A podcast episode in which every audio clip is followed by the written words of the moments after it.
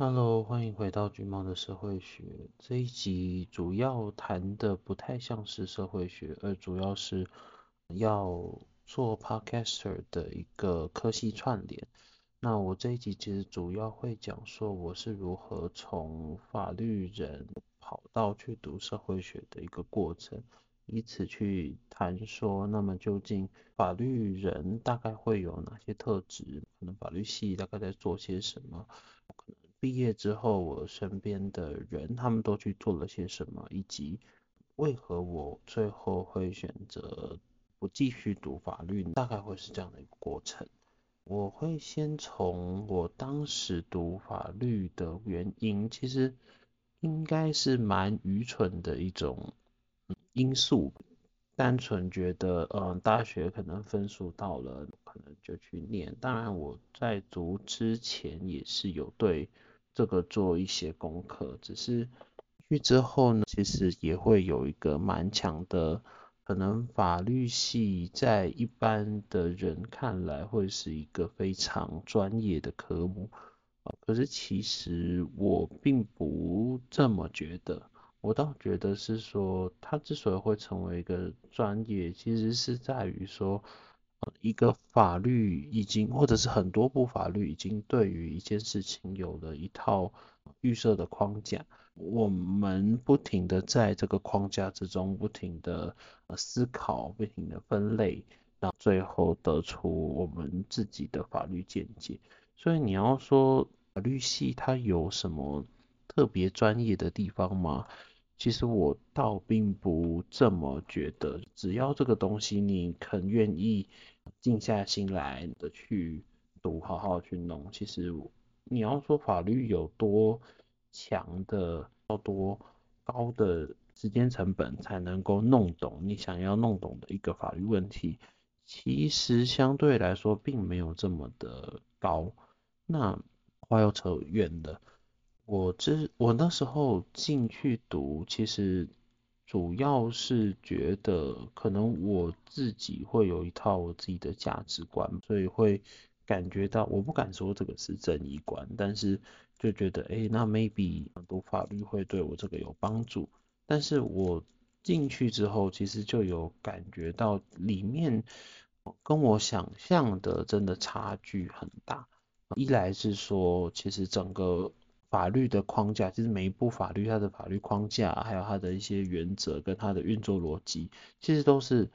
不能说大异其去吧，至少可以说毫无关系。哦，实在是每一步都等于是你可能要去重新适应，尤其在一开始可能都还没有基础的情况下，那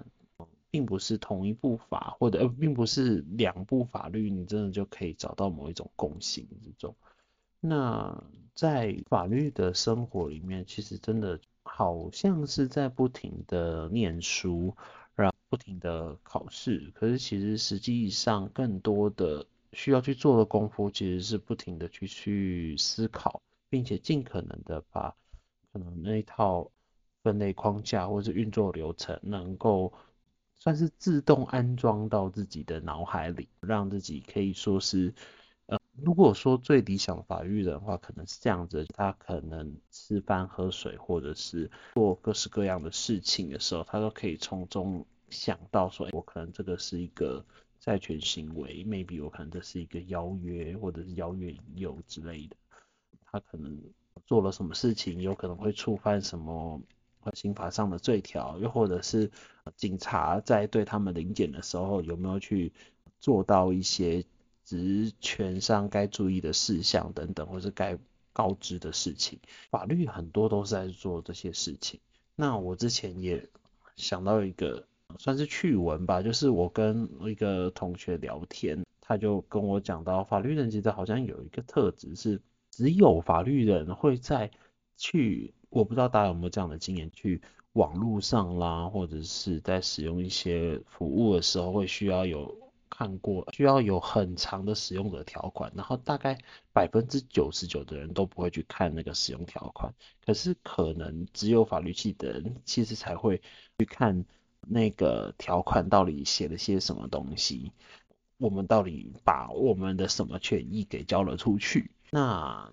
我觉得这 maybe 可以当做是这样的一个特质，就是好像读了法律之后，你会不由自主的会去思考说，我的权益到底有什么被侵害了？我到底在做某些事情的时候，是在履行责任，还是在行使我的权利等等的这种想法？这个是跟我觉得其他的科系的人 maybe 很不一样的东西的地方。那又扯远了。只是呢，我在中间读了一阵子，其实之后我就感觉到，其实我的思考逻辑，或者是说我对法律的那种算是抗拒感吧，实在是有点过于强烈，到说我会觉得说，法律一开始拥有的这个逻辑，它本来就不是一个很正常的逻辑，但是它却偏偏用来规范整个社会世界，当做其中一个工具。所以我其实后来在毕业之后，其实就不太想再继续碰法律这个东西。但是我的身边的人或多或少也有一些法律的，我就。怎么说？我觉得这可能只能代表一个很小的样本，也不完全。我印象中就是有一次去跟他们吃饭的时候，能够明显的感觉得出来，感觉都有点累。那我自己的感觉是，像里面大概那个时候吃饭大概分成两拨人，一拨是法律后来去当律师的，然后后来。另外一波可能是他们毕业之后可能去做银行的法令遵循这样，我就又感觉好像律师来的再更累一些，当然这只是我自己的感觉啦。我有时会很疑惑的是说，在我自己看来，法律它的沉没成本嘛，或者是它的需要消耗的那个心力。可能其实是远远比不上它能够，你能你把它当做是一个吃饭工具，它可能远远比不上其他的科系去给你的回报这样子。话不过话说回来，其他好像好像一类的学科基本上都是这个样子，除了商学院，撇开就是先暂时抛开法律不谈，我我自己会觉得法律以及商学院之所以可以变成可能 maybe 一类中大家最向往的两个科系，maybe 也如果从社会学的角度也来看的话，可能因为法律它背后的基础可能是国家所代表的暴力，商背后可能是代表着资本主义的逻辑，这两个又恰好是社会的两个主要动力，所以这两个科系能够特别受到青睐，好像也。似乎就不那么令人意外。我好像又扯远了。那法律系其实大概在做什么呢？其实我觉得你可以简单而且粗暴的把它等同于，它就是一个国考或者是高考的那种职前训练班吗？你可以简单这样讲，就尽管尽管。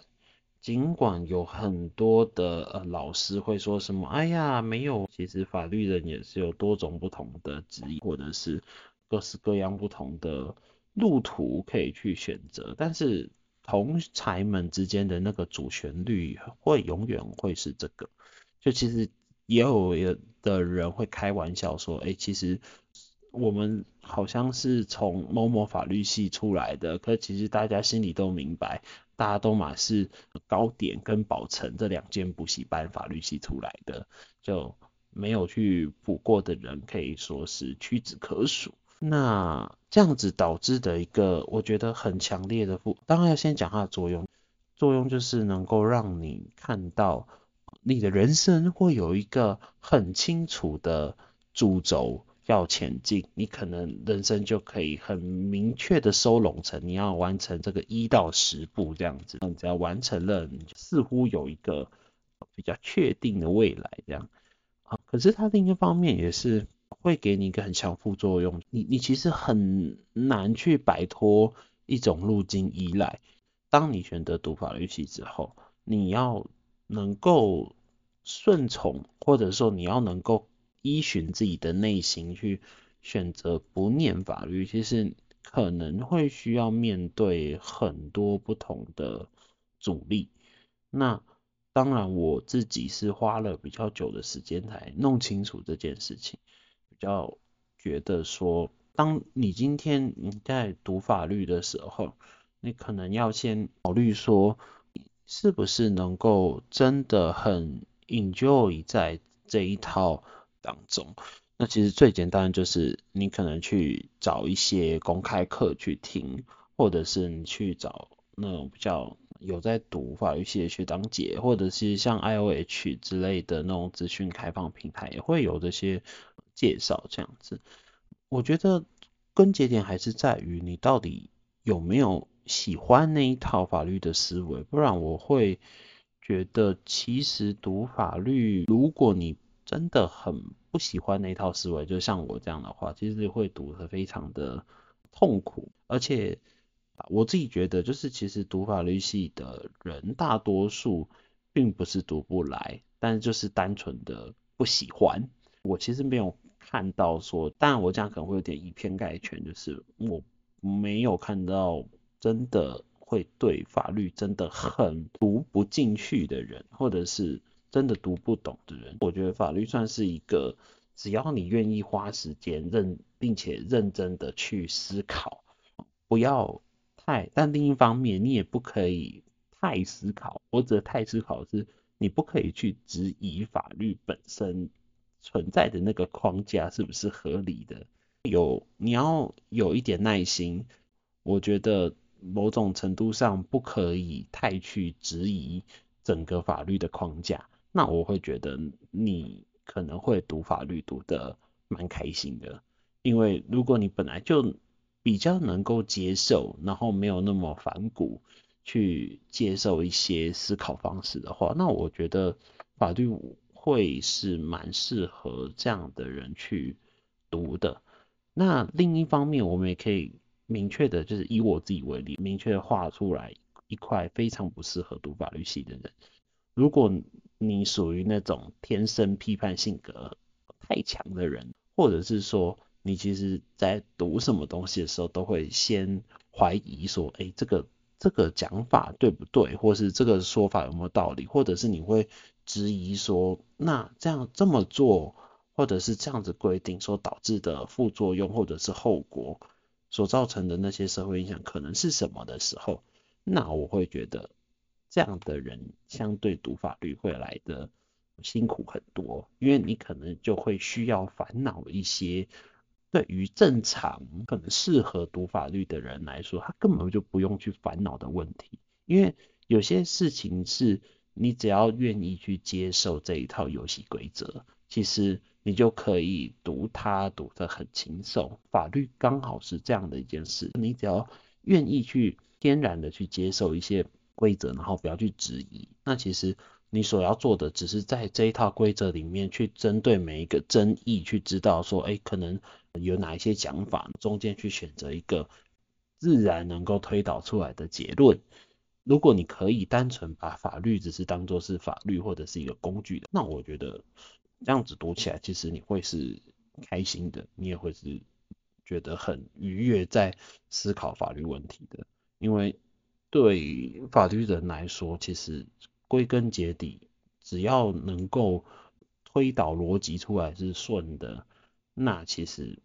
就不在乎说你所推导出来的东西。会对真实世界会产生什么样的影响？这个是相对法律人来说比较不会去关注的事情。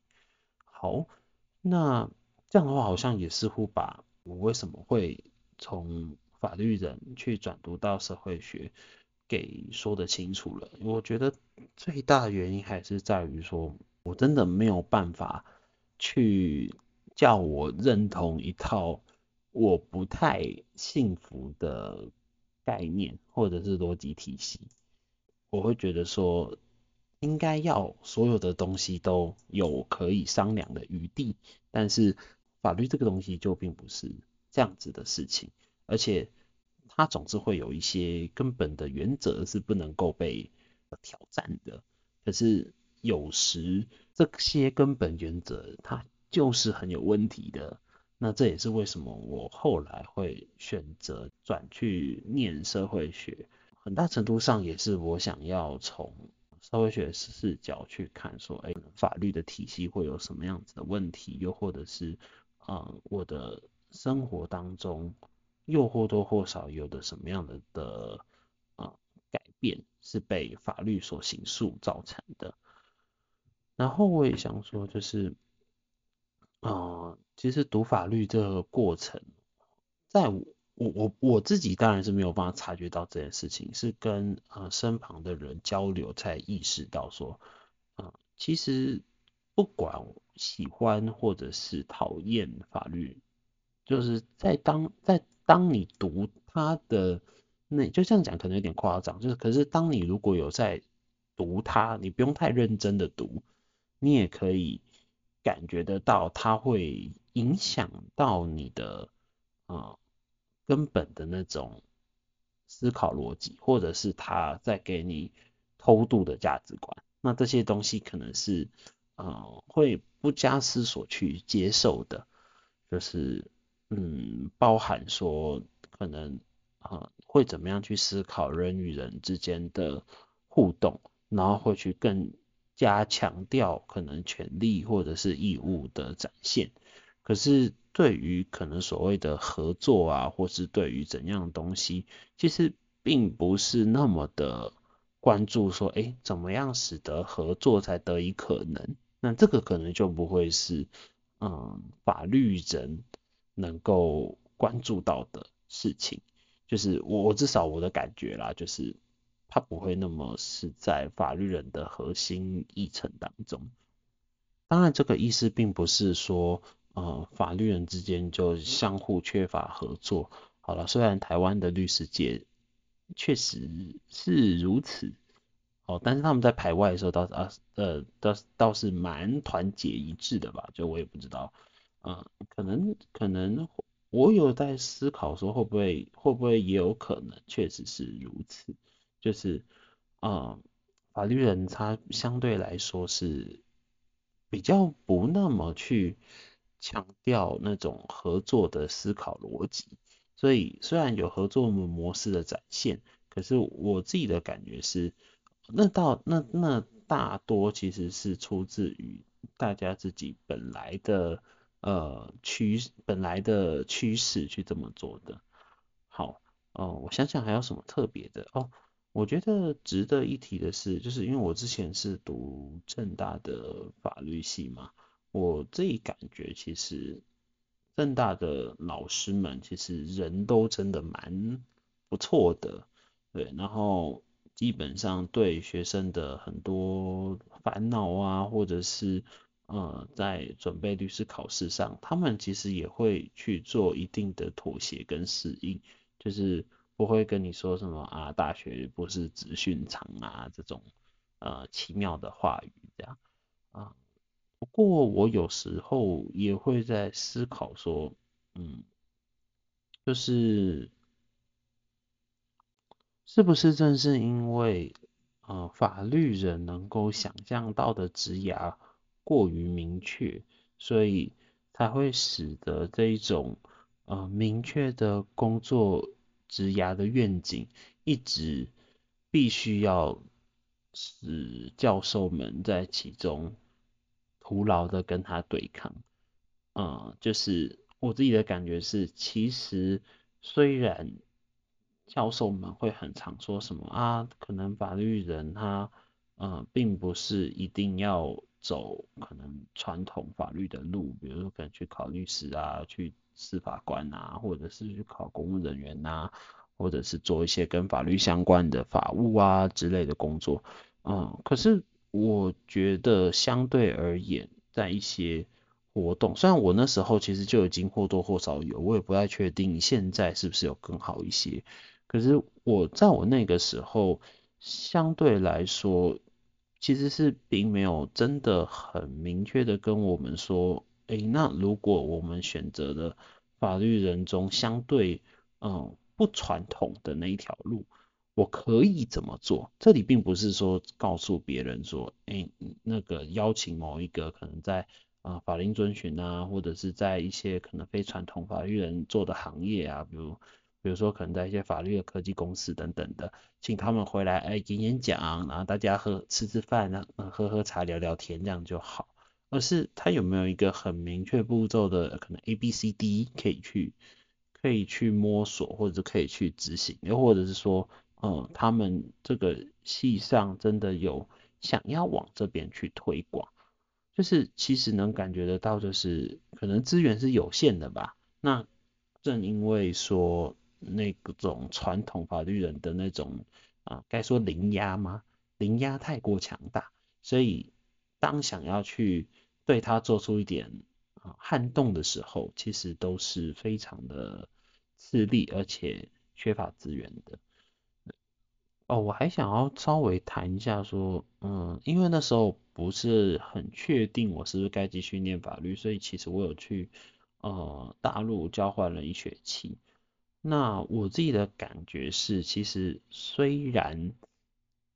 大陆在那时候，我去那时候就是他们刚好是民商法典要出来的时候，所以其实那时候有蛮大的一股热潮。但我感觉最大的区隔就是。哦，我先讲相同的部分好了，就是其实我会觉得，呃，很多的媒体或者是新闻会有点过度夸大那种大陆学生的认真程度，就是他们跟我们一样也是人，也是要吃饭，也是要娱乐，也是要也是要交也是要交际，然后可能也是要恋爱等等的，嗯，可是我感觉。至少大陆人读法律最大的一个区隔是，呃，相较于台湾，他们对于国际法的兴趣真的高我们非常非常的多。就是我还记得我那时候去修有关 WTO 的课，我记得那那个课几乎是全全程都是爆满的，然后几乎每个人都很认真的在听，然后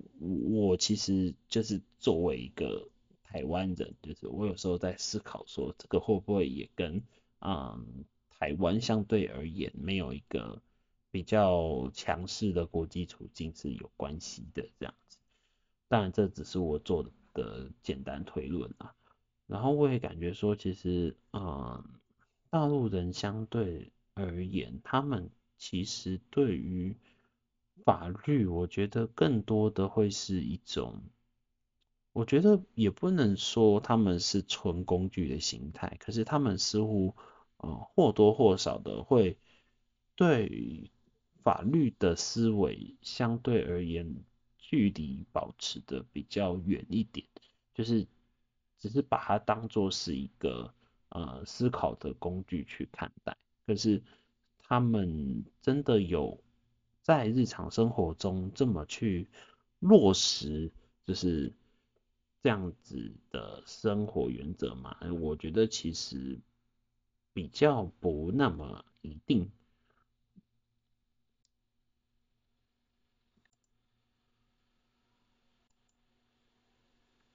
然后可能最后再稍微谈一下说，呃，我自己转读社会学之后，呃，我所接触到的大学部课程还有研究所的课程，因为。呃，我会感觉到自己虽然是